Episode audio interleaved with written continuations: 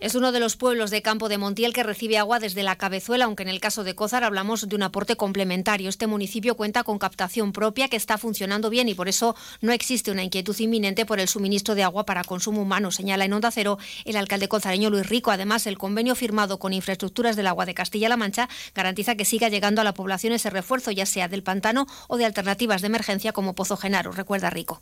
A ver, eh, con el tema del agua nunca puedes estar tranquilo y más después de lo que me pasó o nos pasó a, nosotros en nuestro pueblo en el verano 2021. Pero sí es verdad que pues estamos más tranquilos porque tenemos captación propia, hasta la fecha está funcionando bien. Como digo, pues desde que nos enganchamos al, pantano por esos problemas del verano, pues eh, va más desahogado, estamos bien y como he dicho antes, pues eh, Aguas de Castilla-La Mancha ese 10-15% de agua que cogemos con ellos, pues no lo tiene que seguir garantizando.